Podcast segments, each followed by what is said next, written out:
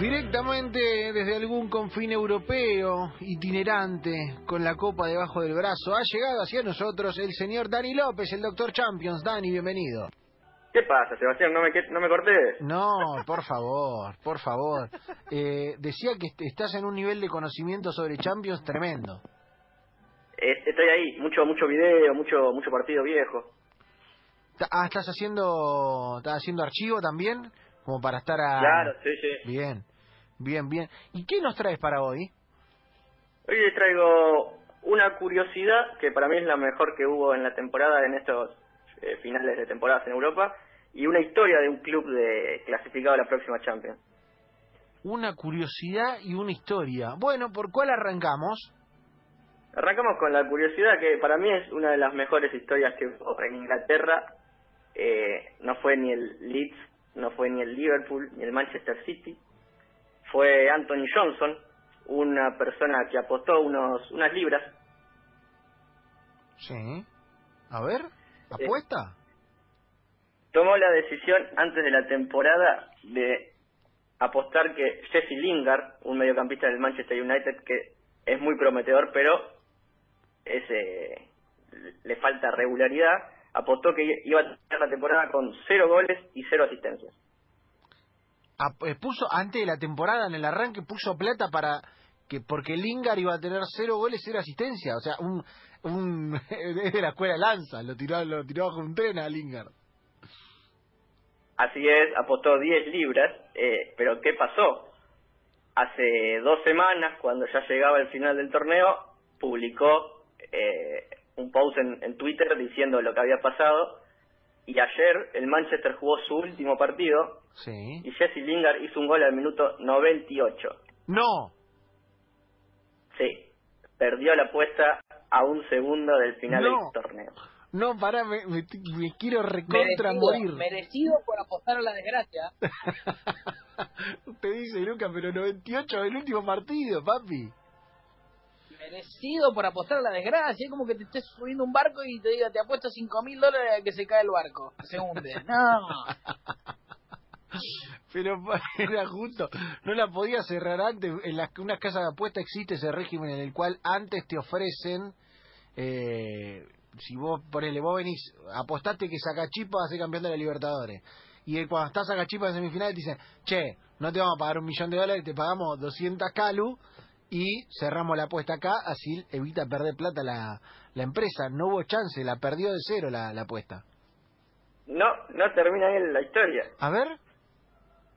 Resulta que Paddy Power, que es la, casa de apuestas que estaba en Inglaterra con, con, con este caso, al minuto de que Lingard hace un gol, le dice a Johnson, bueno, es una dura derrota, pero vamos a pagarla como ganadora.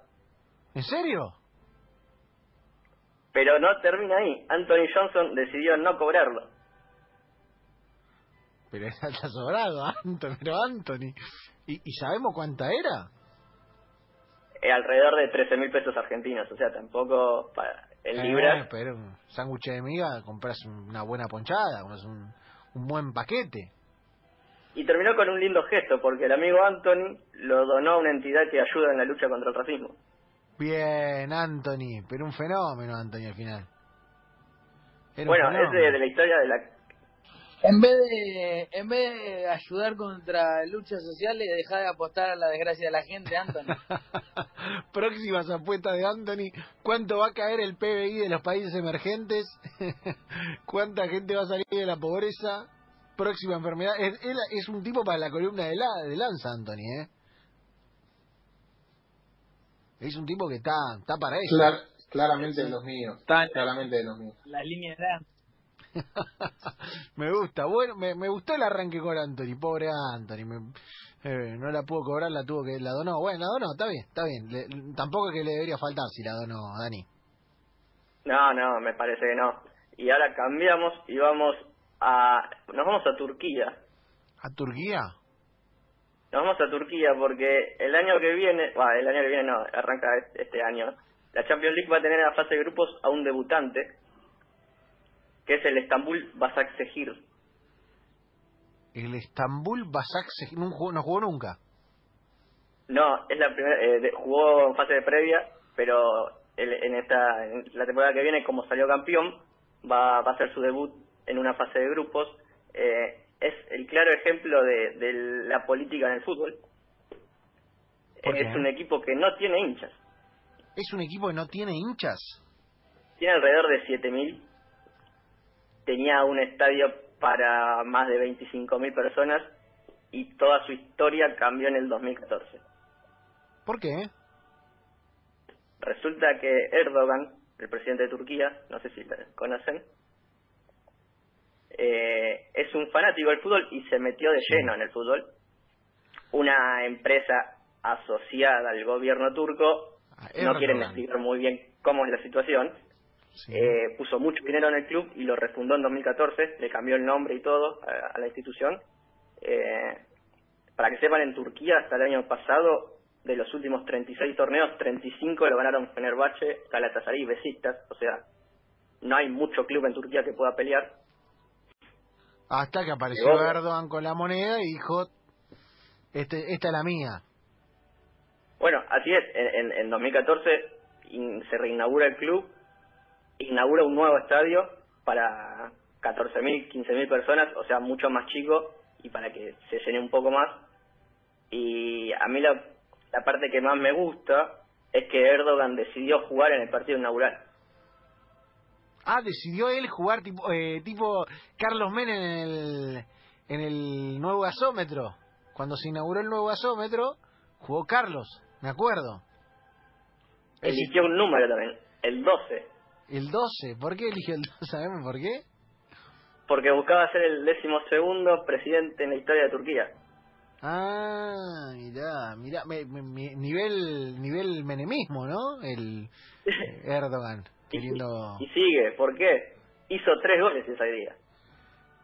Eso, pero está chequeado esto, Dani, si, si los tres goles fueron por capacidad o, o fueron como, venga, maestro, pégale pase adelante, es como el partido de despedida. Está bien, está bien, está muy bien, está bien, pero el tipo la puso y eh, eh, con la influencia gubernamental el club empezó a crecer. Y este le va a gustar mucho a Javier Lanza. ¿Por qué? Al más estilo NBA, se tomó la decisión que el número 12 no se use nunca más. No, se hizo retirar la camiseta. mago del balón.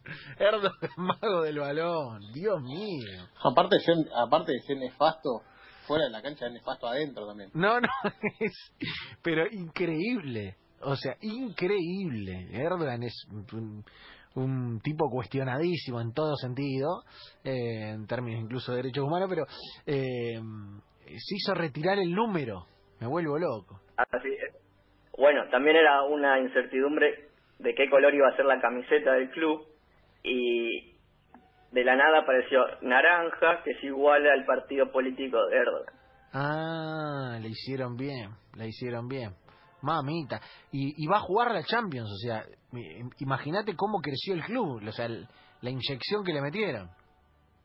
Sí, eh, la, al, leer cosas de, los medios turcos, no, no tiene mucha plata gastada en jugadores de lujo, pero sí, eh, a ver si no sé si acuerdan de Robinho, que juega en, el Real Madrid, en el Santos. Sí, en City, todo, claro.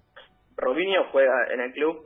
Eh, lo que lo mejor que tienen es que pagan al día los contratos. Se la tienen fresca, sale de la casa de la moneda, como sale la UOP, hacen, pasan, la llegan a combi, tome muchacho, ¿no? Sí, y, es un equipo que, que no tiene, ya te digo, grandes estrellas, pero tiene, tiene un promedio de equipo titular de 31 o 32 años. Son todos jugadores muy experimentados. Eh, Martin Skerten, no sé si te acordás, el del Liverpool. Sí, claro. Gael Clichy, hay muchos nombres que pasaron por clubes importantes de Europa y ahora todos juntos, eh, bueno, formaron un buen equipo y, ganaron con facilidad la liga. Claro, con toda la con todo el poder detrás, eh, anda a ganarle ¿no? a ese equipo y, y, y, cómo se construye aparte en el fútbol europeo, cómo se construye muchas veces, cómo em, se prevalece, se inyectan esos fondos que viste a veces vienen del gobierno de Qatar, a veces vienen de un ruso eh, que ganó en la eh, en, la, en la apertura post-Unión Soviética ganó dinero con adjudicaciones que no sabes de dónde, y acá con el, con el gobierno de Erdogan directamente detrás del equipo. Claro, a ver, para, para ir cerrando, eh, eh, es- lo odian mucho y, y es parecido a la situación que tiene el Leipzig en Alemania. ¿Es odiado? Pero, claro, sí, sí, lo- los, los rivales no, no, no les gusta nada lo, lo que pasó. Y, y el último dato con el que cierro, que es un dato que, que se lo saqué al amigo periodistán y que y luego lo pude todavía confirmar aún más, uno de los refuerzos que quiere para jugar la Champions es Mesut Özil, que es un gran amigo de Erdogan. A Osil quiere al, al 10 del Arsenal, una estrella total que aparte en el Arsenal, por lo que tengo entendido, cobra una millonada. Sí, sí, sí, y que cada vez es más criticado porque apenas jugaba, así que tiene muchas chances de jugar en el fútbol turco. Y bueno, eh, también va a ser Y tiene una relación además con Erdogan. Tiene como una, una historia en la que se lo ha visto en el Palacio de Gobierno, con alguna camiseta. Fue criticado eh, por eso en Le Alemania. costó salir de la selección alemana. Sí, sí, sí, sí, fue criticado y le costó eh, caer en la volteada de la renovación por toda esta historia, por una tensión que sabemos que, que ni es nueva ni va a terminarse pronto, Dani. A ver, lo perdí a Dani. Murió Dani, ¿eh? Sí, murió Dani. Murió Dani en el camino. Eh, pero linda historia. Lo ¿eh? bloqueó Erdogan para mí. Linda ¿eh? historia, lo cortó Erdogan. eh, le... Fuera joda, hablando, hablando un poco en serio y más allá de los datos de Dani, un tipo muy complicado.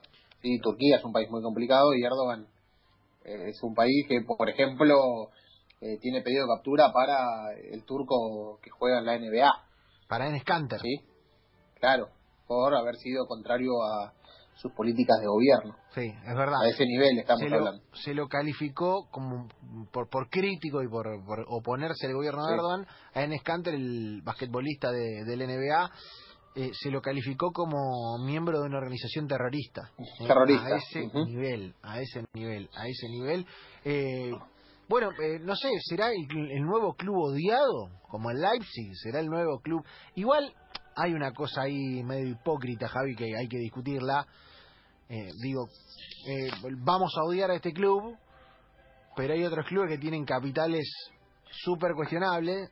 Incluso me, me estoy yendo. siempre va a ser, depende, depende a cómo nos cae. me- claro, me estoy Si yendo nos incluso ponemos a hablar de- fuera de los obvios. Digo, eh, si cuando nos ponemos a hablar del Real Madrid y de Florentino Pérez, también es lo mismo. Eh, no, no, no- todavía- ¿Todavía, todavía me tienen? Sí, ahora sí. Decía- Bueno, decía hay un dato que le sumo, sumo a lo que dijiste. Eh, al Leeds United lo puede comprar un amigo del, del dueño del PSG. Ah, sí. Sí. El mismo que Es, casi compra muy, por- a- muy posible. al, al Newcastle. Ah, ese dicen que tiene un. Tiene una Sí, que hay un gran problema en eso, que hay un gran problema atrás, que después, si quieren otro día lo hablamos, o se lo pasamos a Dani para que lo haga, es que hay una gran co- cosa de, de- de fútbol pirata entre Arabia y Qatar. El, el árabe que va, o el, o el emir que va a comprar, o que quiere comprar el fútbol inglés, es árabe. Y todos sabemos que hay una empresa de Qatar que tiene los derechos de la Premier para Medio Oriente. Bueno, en, en Arabia hay como cadenas piratas que no pagan los derechos y por eso le bloquearon la llegada a Newcastle, por ejemplo.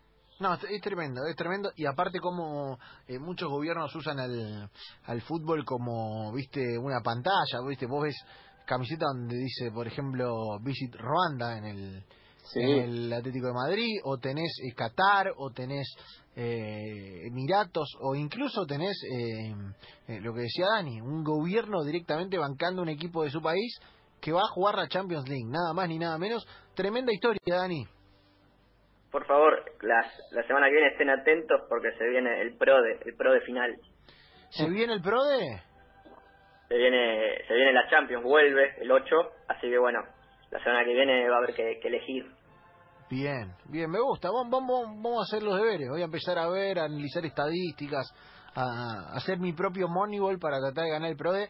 Yo quiero nada más destacar porque la pandemia eh, no solamente se llevó a algunos posibles campeones, sino que se llevó mi título en el PRODE, que venía en, en jornada perfecta. Eh, venía invicto y me, me sonaron. Pero bueno, Dani, va el abrazo. Muchas gracias, enganché.